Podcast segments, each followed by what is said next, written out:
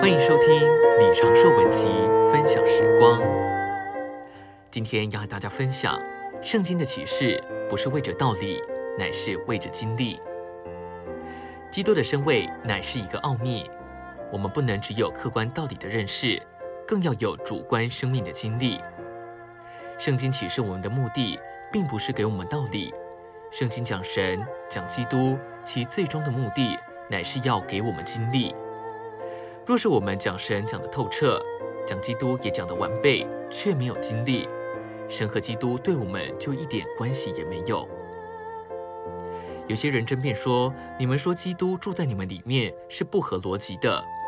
基督多大，人多小，小小的一个人，基督怎能住在他里面？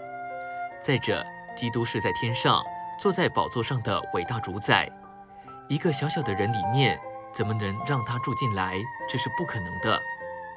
所以他们认为基督是高高的坐在天上，不过有一个代表在地上，那就是圣灵。他们说我们的道是不管道理，只管经历，这些经历都在于感觉，完全凭着感觉。然而新约非常清楚地说，主耶稣的确住在我们里面。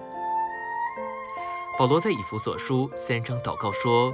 求父借着他的灵，用大能使我们得以加强到里面的人力，使基督借着信安家在我们心里。基督安家在我们心里，以及他在我们心里深深的住下来，再也不离开。我为主尽职五十年，常常旅行，期间我不知道住过多少人的家，却从没有在任何一位的家里安下家来。我有自己的家。只有回到我自己的家，那才是安家。哈利路亚！